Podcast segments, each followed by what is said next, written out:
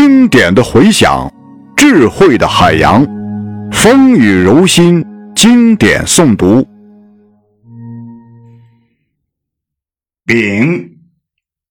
德国的或真正的社会主义，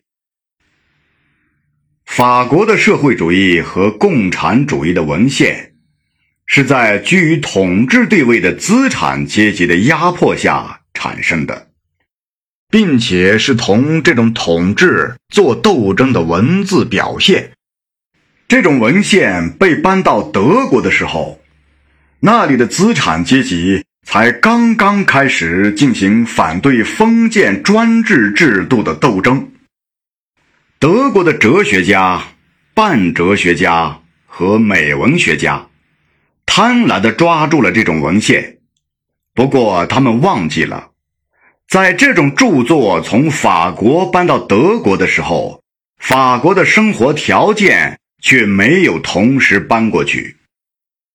在德国的条件下，法国的文献完全失去了直接实践的意义，而只具有纯粹文献的形式。它必然表现为关于真正的社会、关于实现人的本质的无谓思辨。这样，第一次法国革命的要求，在十八世纪的德国哲学家看来，不过是一般实践理性的要求；而革命的法国资产阶级的意志的表现，在他们心目中就是纯粹意志、本来的意志、真正人的意志的规律。德国著作家的唯一工作，就是把新的法国的思想。同他们的旧的哲学信仰调和起来，或者吴宁说，就是从他们的哲学观点出发去掌握法国的思想。这种掌握就像掌握外国语一样，是通过翻译的。大家知道，僧侣们曾经在古代异教经典的手抄本上。写上荒诞的天主教圣徒传。德国著作家对世俗的法国文献采取相反的做法，他们在法国的原著下面写上自己的哲学胡说。例如，他们在法国人对货币关系的批判下面写上人的本质的外化；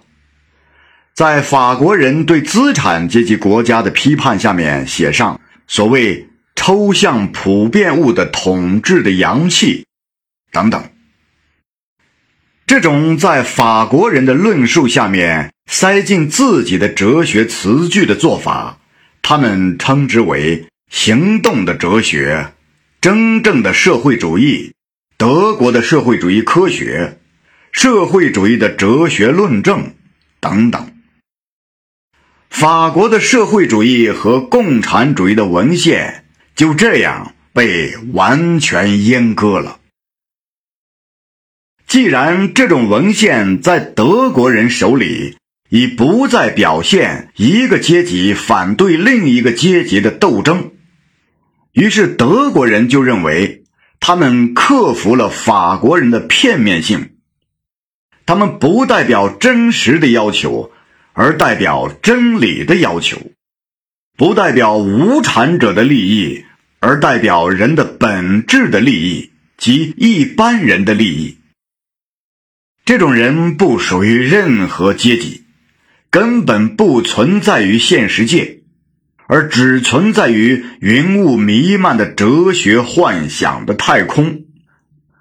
这种曾经郑重其事地看待自己那一套拙劣的小学生作业，并且。大言不惭地加以吹嘘的德国社会主义，现在渐渐失去了他的自炫博学的天真。